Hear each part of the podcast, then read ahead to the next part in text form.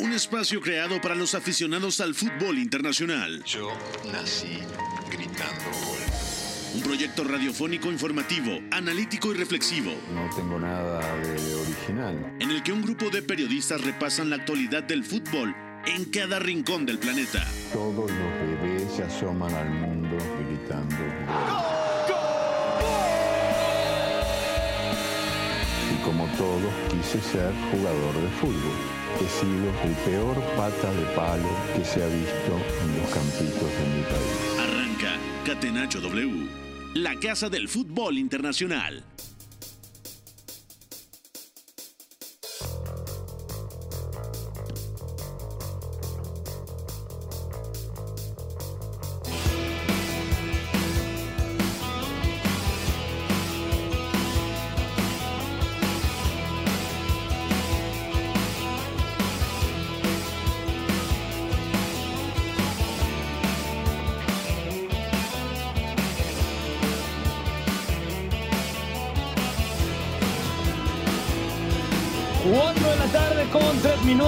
Pónganse cómodos, bienvenidos a Catenacho W, mucho que platicar sobre la Eurocopa, España y Suecia igualaron sin goles, Gales y Suiza empataron uno a uno, Dinamarca, una situación muy delicada, cayó contra Finlandia, afortunadamente gracias al cielo está bien el señor Christian Eriksen, en otro partido Bélgica derrotó 3-0 a Rusia, Inglaterra 1-0 a Croacia, Austria 3-1 a Macedonia del Norte, en un partido también muy divertido, los Países Bajos, Holanda derrotó 3 a 2 a Ucrania y también la derrota de Escocia 2 a 0 contra la República Checa y la sorprendente actuación de Eslovaquia que derrotó a Polonia dos goles a uno. También actualidad de la Copa América, Brasil 3 a 0 contra Venezuela, Colombia 1, Ecuador 0 y está por comenzar el partido entre Argentina y Chile y más al ratito en la noche Paraguay contra Bolivia. También hay noticias, hay de todo. Súbale a la radio, arrancamos Catenacho W.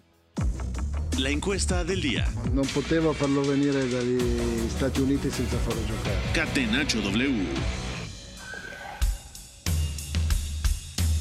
Gracias a mi querido Fo, productor de este espacio. También le mando un fuerte abrazo a George en los controles. Beto González al otro lado del río. ¿Cómo le va? ¿Todo bien? Todo bien, Pepe, gracias. Abrazo para ti, amigo, para todos los que nos escuchan. Qué fin de semana, ¿no? Emociones muy mezcladas, eh, de todo tipo de experiencias en la Eurocopa. Ya también arrancó la Copa América. Tenemos por ahí una noticia que pues va a sacar lágrimas de nostalgia. 26 años después hay alguien que volverá a casa en Italia. No quiero hacer más spoilers. Y lo que decías, Christian Eriksen afortunadamente está bien, está fuera de peligro. Y Dinamarca tiene que jugar el jueves. Entonces ya vamos a platicar todo lo que nos dejó el fin de semana. Que además tenemos eh, figuras, ¿no? Tenemos para elegir figuras de este fin de semana. De acuerdo, la encuesta del día, le preguntamos a toda la gente, recuerden que pueden participar con el hashtag CatenachoW, ¿quién fue la figura del fin de semana? Nosotros ponemos cuatro nombres, pero si tienen otro, por favor participen en la encuesta. Número uno, Romelu Lukaku, el atacante belga que además marcó doblete. Calvin Phillips, que dio la asistencia a Raheem Sterling en la victoria de Inglaterra contra Croacia. Frenkie de Jong, de partidazo, yo creo que fue el mejor junto con Vainaldum y con Dumfries de, de Holanda. Y David Alaba, que también tuvo un rol protagónico jugando como líbero en la victoria de Austria contra el conjunto de Macedonia del Norte. ¿Con quién te vas a quedar? Te escucho, Beto González. Creo que tú sabes mi respuesta y yo sé la tuya, pero te quiero escuchar. Ah, mira, me agarraste en curva, pero no sé, no sé si voy a decir lo que estás esperando. A Yo ver. Voy a quedarme, sí, con Calvin Phillips. ¿Sí? ¿Estoy, estoy en lo correcto? Sí, qué predecible eres, Beto González, porque, a ver, dio un muy buen partido, fue de lo mejor de Inglaterra, da la asistencia a Raheem Sterling y además qué asistencia, pero yo creo que los otros tres están un escalón por delante. Es que yo te voy a decir una cosa. Eh, Países Bajos, bueno, no, eh, ojalá no tengamos que entrar en este debate sobre si Holanda o Países Bajos, porque ya hay una campaña generalizada para separar los nombres, en fin, De, decile como quieras. pa- para efectos como salga, ¿no? Vamos a ir aprendiendo a regular ese nombre. Pero sí me parece que Países Bajos, ahora este fin de semana, dado el contexto que enfrentaba, dadas las dudas que tenía, es un gran aliciente lo que se ve con, con Frenkie, con Dumfries, con Depay, con, con Vignaldum, sí, pero me parece que dado también lo que no estábamos preparados para ver en Inglaterra, eh, por supuesto también pensando en las dudas que se podían tener a nivel de estructura y luego de mecanismos para poder ver a una Inglaterra que pudiera vivir con balón, lo de Calvin Phillips fue, fue decisivo. Lo que sí es que, algo que puede penalizar la elección de Calvin Phillips este fin de semana es que Inglaterra directamente decae mucho el nivel, pasa media hora jugando a un nivel tremendo y la reacción de Croacia la comanda quién más, ¿no? El 10, el de siempre, Luka Modric, que además vuelve a dejar una exhibición tremenda en Wembley, esta vez en una Eurocopa y a los 36 años, ¿no? Pero yo me quedo con Calvin Phillips porque si Inglaterra logra sacar una diferencia en esos primeros 30-35 minutos del partido contra Croacia es justamente por él, porque directamente es Inglaterra no puede vivir de otra manera que no sea atrayendo al rival, Rice tiene que bajar y Phillips no solamente es receptor de, de, incluso un tercer pase, sino que además es el que empuja al equipo hacia adelante, el que cambia el chip del equipo tras pérdida, el que sale a presionar ahí y además es que estamos acostumbrados en el Leeds a verlo como un pivote único, buscando ser el hombre libre a espaldas de la primera línea de presión y ahora te lo encuentras siendo un doble pivote, porque eso es lo que fue al uso, técnicamente hablando, eh, que se desprendió, que se desmarcó, que dio profundidad por dentro también cuando se necesitó y además teniendo un recorrido vertical impresionante, ¿no? Entonces es otra muestra, como lo vimos hoy, por ejemplo, también con Mateus Klich por momentos, de cómo Marcelo Bielsa está metiendo mano en esta Eurocopa y Calvin Phillips lo ha, lo ha hecho tremendo y por esa razón yo me quedo con él, pero entiendo lo que dices de Frankie de Jong y me costó trabajo escoger a Calvin, ¿eh? porque yo también pensé mucho en el, en el Hernández. Sí, mira, yo me quedo con Frankie de Jong porque me parece que hace un partido tremendo, porque suma en todos los registros, en ese 5-3-2 que planteó Frank de Boer, con Derron y Frankie de Jong en la base de la jugada, quizá un poquito más adelante Vainaldo, pero bueno, era un medio campo de tres centrocampistas. También me gustó bastante en el conjunto neerlandés el partido, sobre todo el primer tiempo de Memphis Depay, pero lo de De Jong organiza, dinamiza, llega a la frontal, ataca bien el área. A mí me parece que Frenkie de Jong es uno de los mejores centrocampistas del mundo y en este tipo de escenarios lo tenía que demostrar y lo demostró. Así que yo me quedo con Frenkie de Jong. Ahora sí, dejamos aquí la encuesta del día y vamos con el análisis de cada uno de los partidos del fin de semana de la Eurocopa 2020. Fútbol lo más fácil que hay. Messi se perfila. Lo de azul y blanco. Se la pasa a lo de azul y blanco. Busca el quiebro. Y la meten en el arco Rompe a su marcador, le cae a la derecha, le pega a Messi. de la persona que arquero que no comió con nosotros ni tomó este nada. ¿Tienes problemas? Llama Leo. Gol, gol, gol, gol, gol. Catenacho W. La casa del fútbol internacional. Más fácil posible.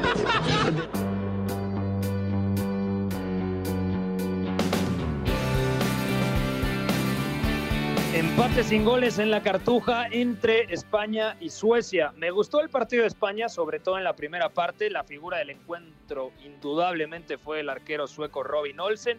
Por ahí tuvo un par de sustos el equipo de Luis Enrique, pero creo que dentro de todo el funcionamiento y el rendimiento de España termina siendo mejor que el resultado. Beto González, regálame un titular para lo que viste entre España y Suecia. Repito, partido 0 a 0 sin anotaciones. Un titular. Eh, venía yo pensándolo y la verdad es que yo te diría que es España está muy fría. Y te voy a decir por qué. Me parece que lo que acabamos de ver hoy es una manifestación de algo que no ha podido corregir España y que por más pizarra que esté intentando introducir Luis Enrique, que hay un factor valiosísimo en, en el rol de los interiores y de Marcos Llorente como lateral, hay, una cosa que no puede resolver y es que España desde hace cuatro años directamente está sufriendo por colocar por colocar ciertos extremos o tener extremos de cierto perfil. Es decir, tuvimos a Ferran Torres de titular, pero hoy se dedicó a ensanchar el campo. Y Ferran es muy bueno rompiendo al espacio, pero un extremo de regate no es. Mikel Oyarzábal es bueno dando profundidad a pie natural, pero tampoco es extremo de regate. Sarabia, que es media punta, teóricamente hablando, y que también juega como extremo, es de conducción, de arrastre. Eh, y también podemos hablar de Dani Olmo, que tampoco tiene regate porque es más un media punta como tal. ¿Cuál fue el último extremo de regate realmente que tuvo la selección española y que además fuera del once titular? O sea, ¿cuánto tiempo tenemos que regresar en el tiempo para encontrar un perfil como ese? Sí, ¿Pedro, es quizá? complicado. ¿Pedro puede ser? Sí, puede ser Pedro Rodríguez o el Jesús Navas antes de que fuera lateral. De acuerdo, pero ¿cuánto tiempo tenemos que volver atrás? Son de menos cinco años. Lopetegui pasó por eso, Luis Enrique también, luego Robert Moreno cuando estuvo al frente y otra vez Luis Enrique. Esto a mí me parece que viene mucho de no tener un perfil como este. Lo de España es muy bueno con balón, el primer tiempo es de altísimo nivel, es académico, es de riesgos eh, solamente los necesarios, pero bien controlados, eh, gestionando muy bien su pérdida, avanzando muy bien, ganando muchísima altura y además me parece que lo más interesante es directamente Marcos Llorente sí parte como lateral, pero cuando España intenta salir por la derecha, Coque baja junto a centrales como lo hace en el Atlético de Madrid, Llorente pasa de zona de lateral a zona de interior a buscar dividir ya sea el doble pivote o buscar el desmarque entre central y lateral suecos y Ferran estira, ¿no? En cuanto el balón cambia de lado, entonces Coque regresa a zona de interior, Llorente vuelve a zona de lateral, Ferran sigue estirando y del otro lado Pedri hacía lo mismo que Coque, bajando cerca de Pau, siendo el receptor del primer pase, eh, Dani Olmo en la intermedia, por supuesto, por dentro, dividiendo al, volante, y Jordi Alba solo en, en banda, y Rodri en ambos casos siendo un apoyo cercano. Hasta ahí todo está perfecto, España tiene avances muy bien aceitados, triángulos muy bien definidos, eh, avanzando bien a través del pase corto, jamás estuvo realmente en amenaza de Aquí me detengo para mencionar el partido de Coque. El primer tiempo de Coque me parece una exhibición, Beto. No, estoy completamente de acuerdo, y es que Rodri no es un receptor de primer pase, Rodri no es un mediocentro que comande salidas como tal, Rodri se queda un poco en medio de todo y ahí la pregunta número uno de este plan de Luis Enrique es, ¿tendría que haber jugado Tiago? Desde mi punto de vista, sí, pero a la vez el rol de Coque le da total sentido a lo que estábamos viendo de España, ¿no? Bajando a dirigir, a recibir el primer pase, a empezar a hilar esos pases cortos para que España pudiera llegar arriba, para progresar. Entonces ahí tiene mucho, mucho sentido y me parece que, que, es una exhibición de Coque porque además es de entender perfectamente y de hecho marcarle a Marcos Llorente muchas veces cuando tiene que hacer el enroque, ¿no? En el momento en el que el balón cambia al lado izquierdo, Pedri baja y entonces se forma este triángulo que comentaba con Jordi afuera y Dani Olmo por dentro, entonces Coque le hace la seña a Marcos Llorente vuelve a banda, yo vuelvo adentro y entonces España lo tiene todo controlado. Pero luego más allá de centro lateral, más allá de llegadas de segunda línea, me parece que todo lo que se busca en banda va al pie. Ni siquiera el propio Ferran es activado al espacio y entonces más allá de que España tiene por ahí ocupado, por ejemplo, ese intervalo central lateral, más allá de que Morata puede fijar a los nueve y luego ese desmarque entre los defensores suecos le permite bajar al apoyo, más allá de que hay muchas combinaciones, España no tuvo profundidad. Y eso me parece que explica bastante bien, más allá de las cuatro o cinco manos clave de Robin Olsen, por qué termina 0-0 el partido. No tiene regate España, todo es recepción al pie, es muy difícil lanzar a alguien también al espacio, y Jordi Alba, que en teoría es la flecha de este equipo, el que va a entrar profundo por la banda, recibió prácticamente todo el segundo tiempo al pie. Entonces es muy complicado. Y si tú buscas, por ejemplo, más centro lateral cuando entra Gerard que cuando estaba eh, Álvaro Morata, también por ahí se descompensa el plan, ¿no? Entonces, España juega muy bien, pero le hace falta profundidad y le hizo falta anotar las que tuvo, porque vaya que las tuvo. Olsen estuvo muy bien y Morata también falla una clave en el primer tiempo. Y también hay que agregar algo que me parece interesante, los cambios. Yo creo que Luis Enrique se tarda un poquitín en los cambios, lo de Gerard Moreno para mí estaba cantado, tenía que ingresar antes. Y Morata, cuando Morata no está con el nivel de confianza alto, cuando tiene la pólvora mojada, es muy difícil que marque. Y hoy tuvo dos ocasiones claras y en las dos falló. El partido de Morata, ojo con esto, no me parece malo, pero en la definición, en, ese último toque, estuvo bastante flojo, estuvo bastante frío. Y yo creo que por ahí España termina dejando eh, dos puntos que pueden ser muy importantes. Para fortuna del equipo español, Mm, juega la próxima jornada contra una Polonia que seguramente tendrá que abrirse un poquito, porque mm, no tenía eh, pronosticado dejar tres puntos contra Eslovaquia. Así que yo creo que el siguiente juego España tendrá más metros para correr, tendrá más espacios y no tendrá 85% de posesión de pelota. Hoy hoy ha sido de verdad una absoluta locura. Hace mucho tiempo, desde el Barcelona de Guardiola, te diría, no veía un partido con tanta posesión de pelota a favor de un equipo. Pero bueno, mm. ahí está. Dime. No, eh, quizás sí han, habido, del Manchester City sobre todo en, en 2017-18, hay una visita a St. James Park que suma 83% de posesión y gana apenas 1-0. pero lo que es clave es la profundidad, ¿no? Entonces, esto que comentas de Polonia es clave porque España hoy, independientemente de que Suecia le espera muy atrás, Suecia tiene tres, cuatro lances de presión más arriba, solamente puede girar un par, ¿eh? En otros estuvo cerca de perder la pelota, entonces habrá que ver cómo presiona ahí Paulo Sousa porque Polonia y más sin Gregor Krychowiak, que hoy se va expulsado, puede sufrir muchísimo. De acuerdo. Y justamente vamos a hablar de ese partido porque Polonia cayó 1 a 2 contra Eslovaquia. Pero y pelota para Phillips y pasa Harry, picó Sterling, qué bueno. Ahí está Sterling, gol. ¡Gol! Sí, sí, sí, sí, de Inglaterra. ¡Gol!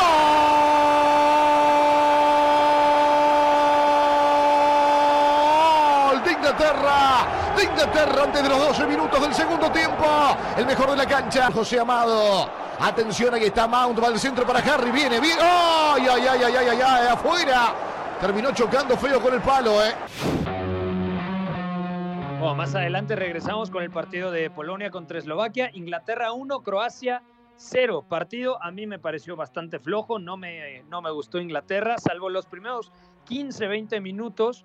4-2-3-1 o 4-3-3, mejor dicho, con Calvin Phillips y Mason Mount en los interiores, Foden y Sterling como extremos y luego en punta el de siempre, Harry Kane. Y Croacia, una Croacia venida menos, recordar que es la subcampeona del mundo, y Croacia empezó a entrar en dinámica de partido en la medida en la que Luka Modric tomó protagonismo en el centro del campo. Pero sus dos escuderos, tanto Marcelo Brozovic, futbolista del Inter, como Mateo Kovacic, futbolista del Chelsea, estuvieron muy por debajo de las expectativas. Te diría, partido flojo, Inglaterra termina ganándolo bien, gran exhibición de Luka Modric, pero prácticamente dejaron solo a Luka Modric, eh, sobre todo en la segunda parte. Me pareció muy pobre la actuación del equipo croata. No, estoy totalmente de acuerdo y, y, me parece que Inglaterra, al menos en el primer tiempo, sobre todo el mejor tramo del partido, lo domina si, si hoy hablamos de España presionando la pérdida, me parece que lo de Inglaterra el sábado tiene mucho valor,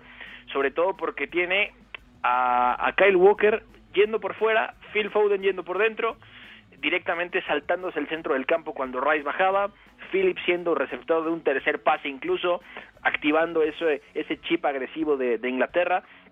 Y luego también afuera me parece que ahí en, en el lado izquierdo hizo falta un poco de clic, ¿no? Porque quedan Trippier, lo avisamos, nos parecía igual un poco raro que fuera a pasar, pero era posible y pasó. Kieran Trippier juega de lateral izquierdo, eh, Raheem Sterling tiene que ser el profundo por ese lado, por la banda, y ahí entonces Mason Mount tiene que, tiene que ocuparse de la zona intermedia porque Harry Kane va al apoyo, ¿no? Entonces Inglaterra saltándose al centro del campo tiene que estar bien en la pérdida, lo hace muy bien, es agresiva, coordinada, bien, bien aceitado ese, ese mecanismo para poder recuperar, y ahí es mucho por Calvin Phillips.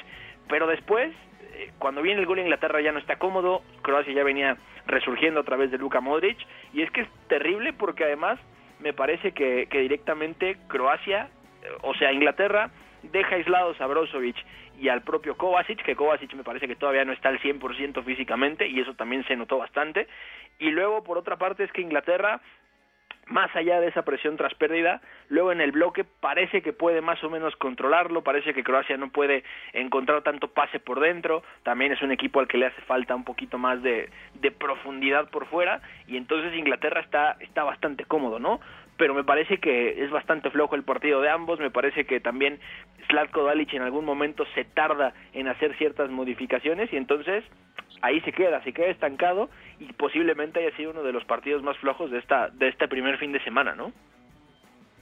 Sí, a mí me dejó bastante frío la actuación de Croacia. Pensaba que podía competir de mejor manera. En, en general, el partido no fue lo que se esperaba. Eh, tampoco Inglaterra da una buena exhibición, termina ganando, el resultado es mejor que el funcionamiento del equipo inglés y creo que Croacia tendrá que, mejorar porque ojo con este grupo, perdió Escocia contra República Checa, aunque Escocia me parece que mereció mucho más. Es cierto que se encontró con una grandísima versión de Patrick Schick, creo que estuvo bastante bien el atacante checo, pero en términos generales Escocia compitió bastante bien y si no es por Baklik, el arquero eh, checo, el partido pudo terminar tranquilamente 2 a 2. Así que en este grupo, yo creo que todavía Croacia lo va a tener bastante difícil para acceder a la siguiente ronda con comodidad, ¿eh? Sí, porque la República Checa, más allá del partido tan malo que se juega en, en, en Glasgow, porque sí es bastante malo, logra golpear fuerte y me parece que en este grupo en específico es la selección que mejor ha podido pegarle al rival. ¿eh?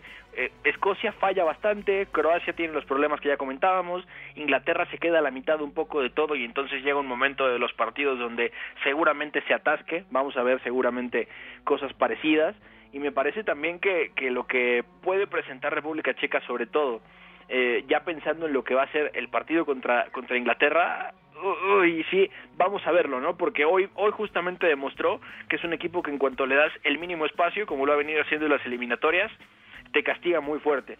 Y además, ya que hablabas de Patrick Schick, eh, te voy a tirar un dato, Pepe, que me parece tremendo.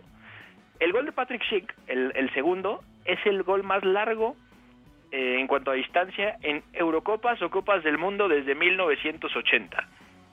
Ok. Ojo con esto, ¿eh? Abajo Sí, sí. de él están David Villa y Georgi Hagi. Es decir, Villa en la clasificación en la Copa del Mundo en 2010 y por supuesto Hagi en la Copa del Mundo del 94. El top En tres. 94 con, con Rumania, supongo. Con Rumania, exactamente. O sea, a ver, repite el dato de corrido para que la gente lo, lo asimile. De acuerdo, ahí va. Desde 1980, a ver, va- vamos a cambiar el enunciado. Patrick Schick, con su, con su segundo gol de hoy en Glasgow ante Escocia, Sí. es- tiene el récord del gol más largo en cuanto a distancia en Eurocopas o Copas del Mundo desde 1980. Patrick Schick hoy lo hace desde 49.3 metros, seguido por David Villa en la Copa del Mundo de 2010, que lo anota desde 42.9 metros. Y el tercero en este top es Georgi Hagi, eh, en Copa del Mundo del 94 en Estados Unidos con Rumania, de 37.4 metros. Ok, es un buen dato, la verdad. Y ya nada más para terminar el análisis de este grupo, bueno, República Checa con la base del Slavia Praga, algunos futbolistas que ya no están, el caso de Kufal, además que asistencia le mete a Patrick Schick en el 1 a 0, lo que comentábamos, lo del arquero de Thomas Baklik, y también la defensa, Andrei eh, Chelutska, estuvo muy pero muy bien, se impuso a Dykes prácticamente en todo el juego, y quizá el que más me gustó el día de hoy del equipo escocés es el lateral, es, en este caso carrilero, por porque juega normalmente con línea de 5 el entrenador Steve Clark. Eh, Andrew Robertson dio un muy buen partido. Y te iba a preguntar, porque justamente lo estaba pensando cuando terminó el duelo. Creo que Escocia mereció más, pero no sé si es el mejor rol para Scott McTominay, porque juega, creo yo, demasiado retrasado. Entonces, si le colocas ahí a Billy Gilmour, el futbolista del Chelsea, organizando en la base de la jugada, que además tiene mucho criterio, tiene muy buen pie, ¿no sería eh, beneficioso para Scott McTominay jugar un escalón por delante? Mm, de hecho, me parece que es mejor para él jugar un escalón atrás, porque en las eliminatorias, por ejemplo, él jugó como stopper en la derecha.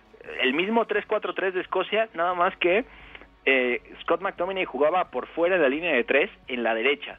Y ahí me parece que tiene muchas cosas que dar porque directamente si tú lo haces estar ahí en reinicios de juego, sumas algo de pase corto, tienes la posibilidad de que también lance, que tiene buen golpeo, y sobre todo que me parece el diferencial es que si él recibe ahí, primer pase, entonces puede conducir e instalarte arriba él solo, teniendo un apoyo más o menos cercano, por supuesto.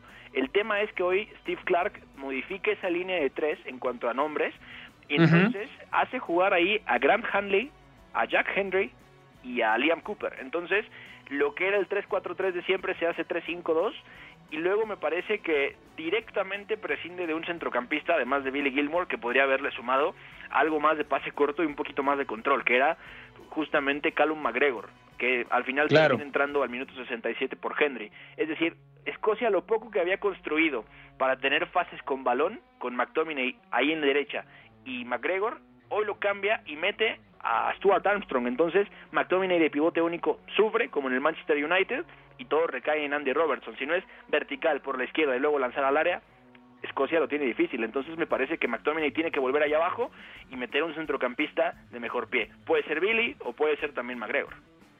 De acuerdo. Vamos a ir a una pausa al regresar todavía el análisis de la Eurocopa y también platicamos porque ya arrancó la Copa América. Ganó Brasil con exhibición de Neymar, ganó Colombia a Ecuador en un partido flojillo y está jugando Argentina contra Chile. Pausa, no se despeguen. Regresamos a Catenacho W triunfo debe ser también la consecuencia de una superioridad moral, no solamente futbolística. Si en el triunfo no están implícitos los recursos, si los recursos nos dan igual, estaríamos dándole a la sociedad un mensaje terrible. Somos la resistencia.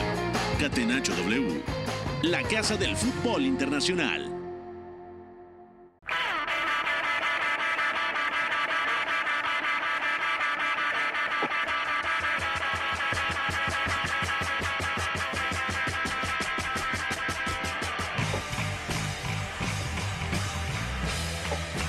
Estamos de vuelta en Catenacho W. Gracias a toda la gente que se reporta. Atención porque ha marcado gol Argentina al minuto 33. Gol de Argentina, gol de Lionel Messi. 1-0 le está ganando a la selección chilena. Un golazo de tiro libre.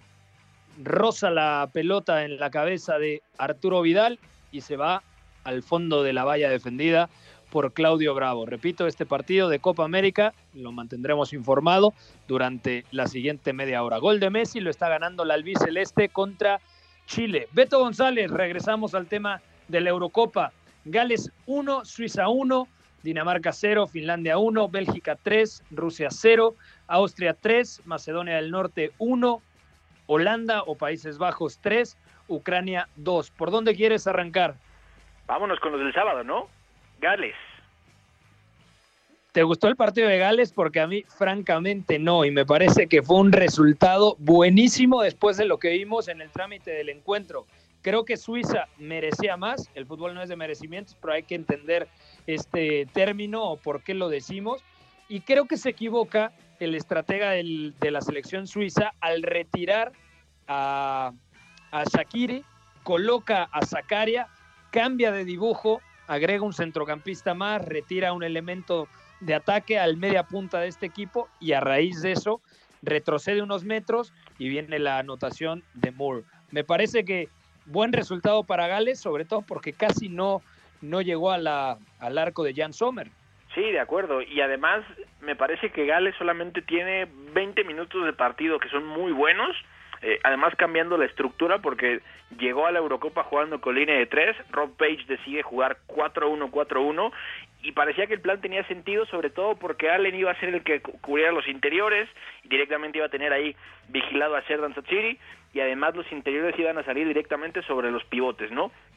dejando por supuesto a, Daniel James y también a Gareth Bale protegiendo por fuera y además a, a Kiefer Moore más o menos intentando tapar a lo ancho. El tema es que Gales lleva muy arriba a los interiores y me parece que por ahí empiezan justamente los problemas, porque Suiza alcanza a hilar buenas salidas directamente, más allá de que es muy exterior, y eso es mérito también de Gales, eh, no, no resiste el plan de, de Rob Page, ¿no? Me parece que los interiores yendo tan arriba, eh, intentando proteger mucho por dentro, y sobre todo también teniendo ahí a Joe Allen teniendo que eh, ir tanto a lo ancho, teniendo que hacer esos, ajustes detrás de ellos, teniendo que defender y además teniendo al límite a ambos centrales, a Rodon y a Mifam, entonces hay problemas. Ramsey se funde, Joe Morrell ya no resiste, Kiefer Moore también hace mucho recorrido horizontal, y después de esos 15 minutos que son buenos y además con Daniel James siendo la única salida, entonces Suiza empieza a mejorar mucho, ¿no? Eh, a Mbabu lo muerde el, lateral el lateral zurdo que era eh, justamente Ben Davis, a, al lateral, al bueno, al carrero izquierdo también lo muerde Conor Roberts por ahí también. Entonces, digamos que Gales parecía tenerlo cubierto, que era Ricardo Rodríguez el carrilero izquierdo, y después de eso, entonces, Granit que empieza a dirigir, Remo Freuler empieza a producir en la siguiente altura, y me parece que lo mejor de Suiza es directamente cómo permutan eh, Seferovic, que es el que se queda un poquito más fijo de los tres, Shakiri yendo partidazo, a la banda. Partidazo de Embolo. Y justamente eso iba, el partido de Bril Embolo, que directamente se vuelve una solución a todos los problemas que tuvo Suiza en el primer tiempo, siendo muy exterior, porque se ofrece en la zona intermedia, luego va por fuera, Shakiri le permuta muy bien las zonas y ahí le abre líneas de pase a Manuel Akanji que filtra muy bien con esas facilidades, por supuesto, luego Gales ya no, no puede resistir con ese plan defensivo y a Kanji se le abre el mar, ¿no? Entonces empieza con envíos a lejano, Bril Bolo recibiendo de espaldas, yendo al apoyo, rompiendo muy bien también por ahí sobre Chris Mipham, entonces me parece que Gales ya no resiste, el gol era cuestión de tiempo, termina cayendo justamente al 49, además con una asistencia buena de, de Sheridan Sachiri, y así lo sostiene Suiza, pero sí me parece que eh, le hace mal el cambio de Denis Zakaria porque directamente el tándem con, con Embolo de Shakiri era muy bueno, ofrecía mucha frescura arriba y el momento en el que entra Zakaria con un centrocampista más, pasando también a jugar ahí directamente con Embolo y Gavranovic en punta, 3-5-2, entonces le afecta bastante, empieza a perder control y entonces se va el partido lo que te refleja también lo malo que es este partido es que en algún momento Suiza se queda otra vez sin ideas, tiene que ver con la entrada de Zacaria y se define a través de errores en, en pelota parada, pero Suiza tiene muy mecanizadas ciertas cosas por hacer cuando cobra en corto, ¿no? El córner corto que atrae a la defensa de Gales y justamente Shakiri filtrando ahí al área para que rematara justamente eh, Bolo y luego lo de Kiefer Moore que era peligrosísimo que también estuvo a punto de marcar un golazo que le saca eh, Jan Sommer del ángulo y Joe Moore en el primer tiempo en el centro en otro en otro corner, en otra pelota parada. Entonces, está muy apretado, Gales resiste apenas 20 minutos y a Suiza lo que hemos comentado antes de la Eurocopa viene a pasarle aquí, ¿no? Ante ciertos escenarios le cuesta mucho trabajo, el plan ofensivo está muy sujeto a que el plan defensivo rival decaiga de rendimiento y aquí le pasó afortunadamente, pero pudo haberlo ganado. Y aparte a Gabranovic le cancelan un gol en el bar por fuera del lugar. Así que es un empate que Gales firma con los ojos cerrados, 100%. Sí, y es un grupo interesante porque Italia a priori avanzará primera de grupo y luego entre Suiza, Gales y Turquía se pelearán el, el segundo puesto y luego el tercero buscará ser uno de los cuatro mejores para poder acceder a, la ronda de octavos de final. Hasta aquí dejamos este partido. Seguimos con los partidos del sábado, Beto. Dinamarca 0, Finlandia 1, un partido completamente condicionado por el eh, paro cardíaco, por el desvanecimiento de Christian Eriksen, algo muy fuerte. Eh, las imágenes fueron desgarradoras. Afortunadamente Christian Eriksen está bien, de hecho ya ha hablado con algunos medios de comunicación. No va a volver a jugar al fútbol el centrocampista danés del Inter de Milán de 29 años. Lo más importante, aquí ya no importa quién gana la Eurocopa, eso es lo de menos. Aquí lo importante es que Christian Eriksen está con vida, Beto, después de un susto que nos llevamos todos, aficionados, periodistas, comentaristas, cualquiera que está entendiendo el contexto de lo que representa una Eurocopa, un partido de fútbol, bueno, fueron momentos de terror, momentos muy complicados, pero repito, afortunadamente Christian Eriksen está bien. Sí, de acuerdo. Eh, es un partido que, que Dinamarca venía jugando muy bien, con Christian Eriksen siendo clave justamente. Eh, tenía muy buenas ideas el conjunto danés ante el, ante el finlandés, donde Marco Canerva planteó pues lo de siempre. Christian Eriksen moviéndose muy bien en esa zona de la izquierda, hasta que pasa lo que pasa, ¿no? Cerca del minuto 43 va a recibir el saque de banda de Joaquín Maele y entonces se desvanece y todo lo que hemos venido eh, sabiendo y lo que vamos a comentar ahora, ¿no? Que es primero ese desvanecimiento, lo que se sabe que hace Simon Kjaer, que es eh, rescatarlo, eh, regresarle la lengua a posición para que no se la trague, acomodándolo para que entre en los servicios de emergencia eh, y por supuesto todo lo que viene también después de eso, porque la realización, la señal internacional lo deja enfocado. Eh, es muy triste esto y se supone que es parte del protocolo oficial para, para este tipo de situaciones, que además viene de cuando muere Marc Vivian Fo en la Confederaciones 2003, el camerunés, ¿te acordarás? Que muere en, en, pleno partido, jugador del Manchester City, y luego le hacen el homenaje también con, con la selección francesa. Viene de todo esto, entonces eh, son casi 25 minutos de partido suspendidos y lo que se habla ahora, y lo han dicho los, los jugadores daneses, es que la UEFA los pone en una situación muy complicada porque los obliga a decidir solamente entre dos opciones, que es juegan domingo temprano o juegan sábado, terminan el partido hoy mismo. Pero lo que hablan, por ejemplo, Kasper Schmeichel, lo que habló Pierre-Emile Hoiberg, lo que habló también Simón Chiares, nos pusieron entre la espada y la pared y no nos dejaron más opción. Elegimos la, la menos peor, si queremos decirlo así, de las alternativas que nos dejaron.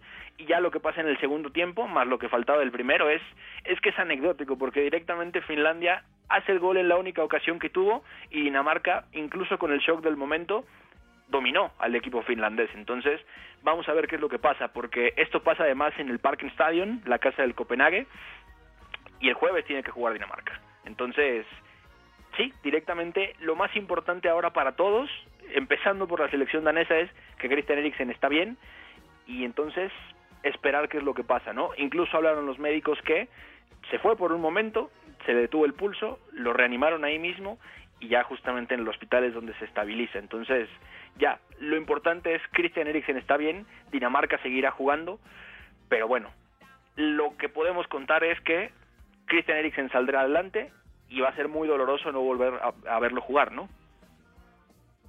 De acuerdo, completamente. Que esté bien Christian Eriksen, además recientemente fue papá, afortunadamente está con vida, no, no volverá a jugar fútbol, pero bueno, eh, está la, estará pronto eh, ya fuera del hospital y bueno, una, una situación desgarradora, de verdad.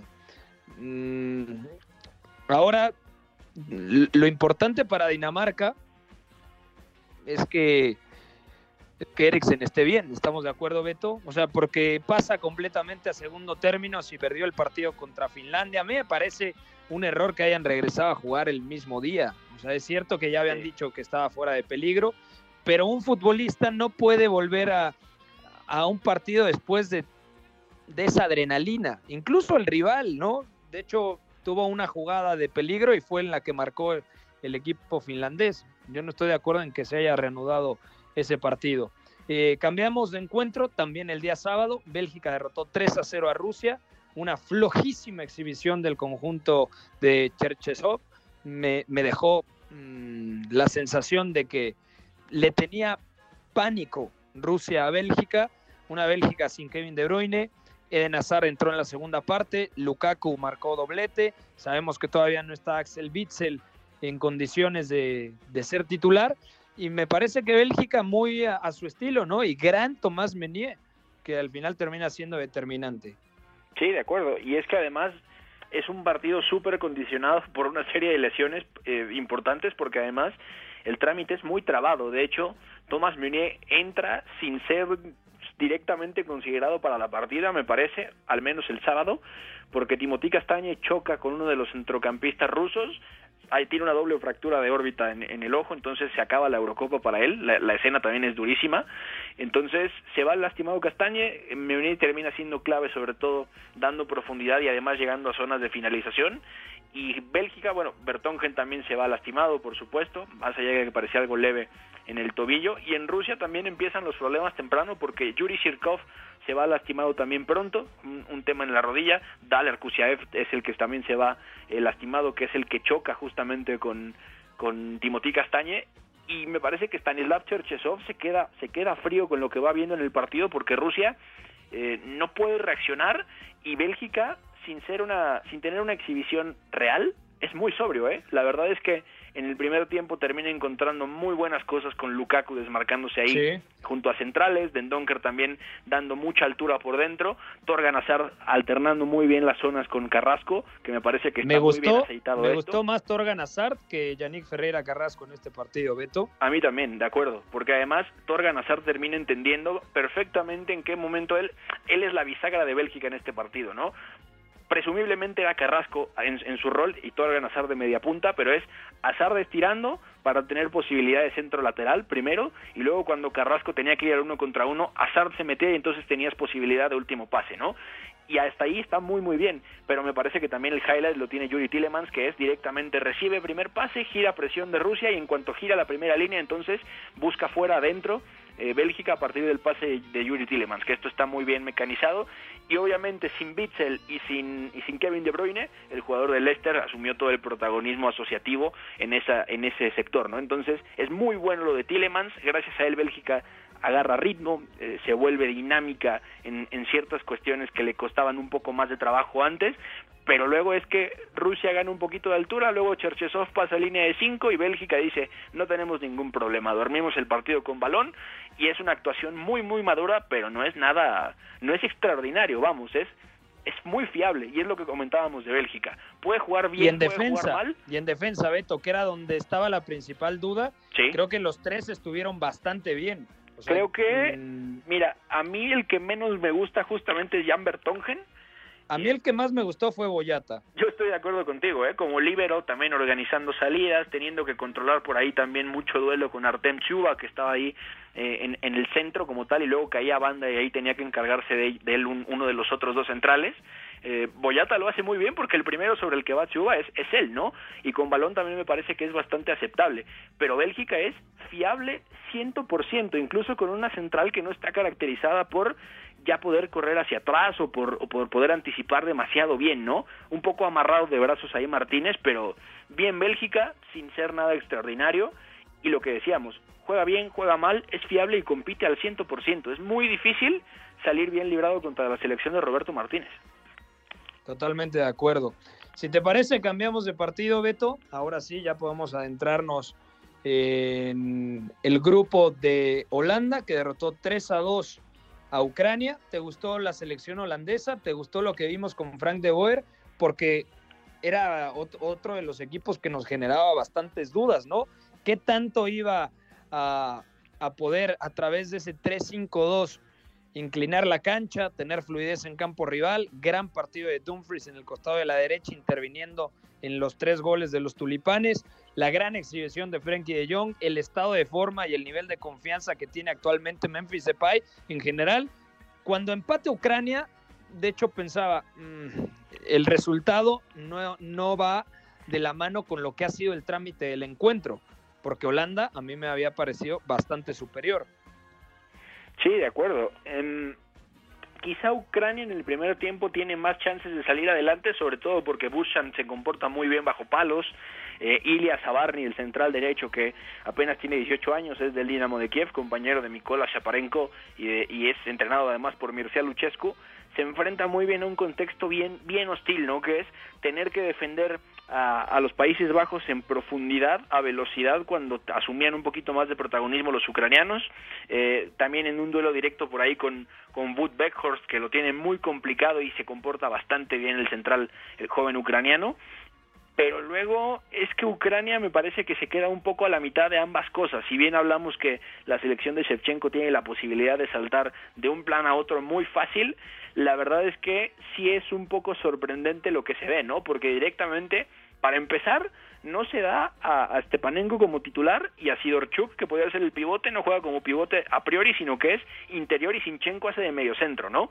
Y entonces Ucrania va, va bien arriba, digamos que alterna algunas buenas presiones con un poco de defensa más media, pero es que Países Bajos en cuanto puede girar con Frenkie, lanza, y entonces tiene a Vignaldum conduciendo, Memphis Depay también intimidando ahí, y a un Denzel Dumfries que en ese en esa línea de tres eh, centrales y, y los carrileros, picando por fuera, cómo, cómo causó problemas, ¿no? Y me parece que por ahí estuvo la clave de los Países Bajos que yo tenía bajas expectativas, de hecho esperaba más de Ucrania, me decepciona un poco Ucrania, pero también hay que entender que se juega en la Johan Cruyff Arena, es en Ámsterdam, los Países Bajos empiezan con, con un poco de caos también y también me parece que le detectan muy fácil las grietas al bloque ucraniano, entonces eh, es un partido que termina muy accidentado a nivel de, de ocasiones de marcador y además es que Yaremchuk juega muy bien de espaldas y Armolenko hace el gol de toda la vida desde que jugaba en Ucrania y me parece que ahí Ucrania mete un susto, pero luego es que laterales se van muy arriba, defienden mal la distancia con los centrales y entonces los dejan absolutamente vendidos. Eso y que se va lesionado también eh, Subkov, ¿no? Que termina entrando por él Marlos y luego vuelve a sacarlo, luego lo saca, mejor dicho, Shevchenko. Es decir, Marlos ya ni siquiera termina el partido que, que el que entra como suplente. De acuerdo. Y en el otro partido de ese grupo, Austria, gran actuación de David Alaba jugando como líbero. De menos a más el conjunto austriaco, me gustó por momentos, también buen partido de Savitzer. Los cambios le resultan al estratega alemán Franco Foda, porque coloca a Gregoritz y el otro elemento, ahora te digo quién fue el otro que entró, que también termina marcando. Eh, Arnautovic. Arnautovic, exactamente. Gregorich marca el 2 a 1 y el eterno Marco Arnautovic el 3 a 1 definitivo tras la asistencia de Konrad Leimer. Yo te dije que yo tenía una selección que para mí iba a ser candidata a ser la revelación y esa selección es la de Austria. Tú dijiste Ucrania, yo dije Austria y hasta el momento no me está decepcionando. Creo que fue una buena exhibición. Creo que es un sistema bastante interesante con esos tres centrocampistas. Javier Schlager me parece que es el que se queda más corto en la base de la jugada. Muy buen partido, lo que te decía de David Alaba en, en la saga, eh, dirigiendo los ataques, toda la dinámica, la intensidad que te da Conrad Leimer, asistencia también de Marcel Savitzer, que está hecho un jugadorazo en el Leipzig, y eh, con los laterales muy abiertos, ¿no? En la línea de cinco, tanto Andreas Ulmer y Stefan Leiner, que también marcó gol, el futbolista del Gladbach, en el costado de la derecha. Me gusta Austria y creo que va a ser un duelo tremendo contra Ucrania, pensando en, en quién termina segundo en este grupo. Sí, de acuerdo. Aunque me parece que a nivel sistema tiene más posibilidades Ucrania que la propia Austria, porque algo que mostró el equipo de Franco Foda es que es directamente súper dependiente del golpeo por fuera y además encontrando rápido ese dentro-fuera con Savica y con, y con Leimer a carrileros. Y si algo es que tuvo, tuvo Austria, sobre todo ante el repliegue de Macedonia, es que hasta que se soltó David Alaba, las cosas no cambiaron. Y eso me parece muy interesante. Y si bien Alaba juega como central, o jugaba como central, mejor dicho, en el Bayern Múnich, y ahí ofreció muchas soluciones con balón, pasando tenso, vertical, y además corrigiendo en profundidad, me parece que en clave austriaca, jugando como líbero, me, se le limita bastante.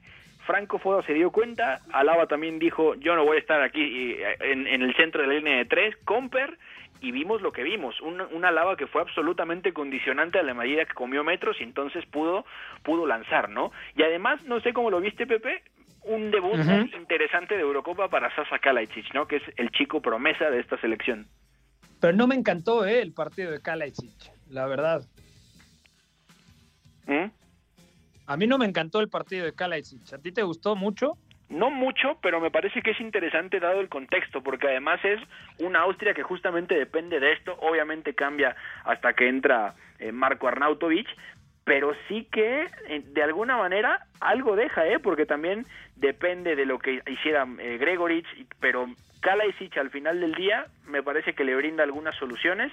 Luego tampoco es que esté demasiado acertado, por supuesto, pero puede ser interesante tenerlo arriba, sobre todo pensando que Austria va a tener que enfrentarse justamente a, este tipo de cosas, ¿no? Tener que llegar fuera, lanzar al, al, área y por ahí también llegar a zonas de remate más rápido. Entonces, no está tan fino con balón, sí, no es algo extraordinario, pero me parece que el, que el, debote, el debut como tal, sobre todo yendo al área y dejando algún toque corto, puede ser algo, algo que puede tener en cuenta Franco Foda.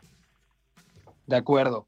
Pues ya nos vamos a ir, Beto González, un comentario antes de despedirnos, sobre todo de la Copa América. Brasil ganó 3 a 0, gran Neymar. Colombia ganó, qué anotación por parte de Edwin Cardona, del gordo Cardona. Sí. Anotación tremenda en un partido flojo y al medio tiempo Argentina con anotación de Lionel Messi le está ganando 1 a 0 a la selección chilena. La verdad es que fue un poco de bajón porque la Copa América está en otro contexto, no hay gente en los estadios, está todo muy condicionado ahí en Sudamérica, pero lo de ayer de Brasil también entendiendo qué tipo de, situación vive justamente Venezuela con muchos contagios y además con un José Peseiro que solamente cuenta, digamos, con lo esencial de, de hombres. Fernando Aristeguieta, sin ir más lejos, es el capitán ayer. Eh, Brasil hace lo que tiene que hacer, es un poco rígida la selección, pero Neymar es que cuando se suelta directamente produce todo ese toda esa magia, todo ese ataque, ¿no? Y además me parece que el dato el dato habla por sí solo, ¿no? Tiene siete pases clave y 85 intervenciones. Entonces, lo que hace ayer Brasil pasa mucho por los pies de Neymar, termina por ser bastante predecible en algunas situaciones. Lucas Paquetá queda un poquito eh, condicionado por la elección de los otros dos centrocampistas, Fred más cerca de Casemiro, Paquetá también un poquito infrautilizado, pero me parece también que Eder Militao y Marquinhos juegan bastante bastante bien, dado el contexto que tiene Brasil enfrente. Entonces, vamos a verlo, ¿no? Porque Brasil viene un poquito con esta polémica de se está pareciendo más a selecciones europeas que a lo que es su esencia, ¿no? Y de Colombia, que juega que pasen pocas cosas, pues justamente tiene esa fiesta de gol con paredes y toques cortos que termina Cardona dentro del área, y Ecuador que no ha podido ganar en los últimos cuatro partidos que ha jugado de Copa América, ¿eh? Entonces, vamos a ver a dónde llega la selección de Alfaro. De acuerdo. Ya nos vamos, Beto González. Mañana platicamos. Mañana hay un partidazo. Mañana Francia contra Alemania en la Eurocopa. También toda la actividad de la Copa América, por supuesto. Y lo vamos a eh, desmenuzar aquí en punto de las 4 de la tarde a través de W Deportes en Catenacho W. Abrazo, Beto. Abrazo, Pepe. Gracias a todos. Nos escuchamos mañana. Gracias a Fo en la producción de este espacio, al buen George en los controles. Soy Pepe del Bosque. Mañana en punto de las 4 de la tarde. No se pierdan Catenacho W. Pásenla muy bien. Hay una relación entre la práctica del cuerpo que se expresa en las manos y el cerebro, pero el fútbol ha suprimido esto. De modo que se trata fascinantemente de un ejercicio que nos devuelve en el tiempo a lo que fuimos en el origen, pero también una vez que nos aficionamos a este juego, nos regresa a la infancia, al niño que fuimos. Gracias por sintonizar Catenacho W. Entonces el fútbol es en ese sentido una maquinaria para regresar en el tiempo en un doble sentido. Por W Deportes, la frecuencia del fútbol internacional.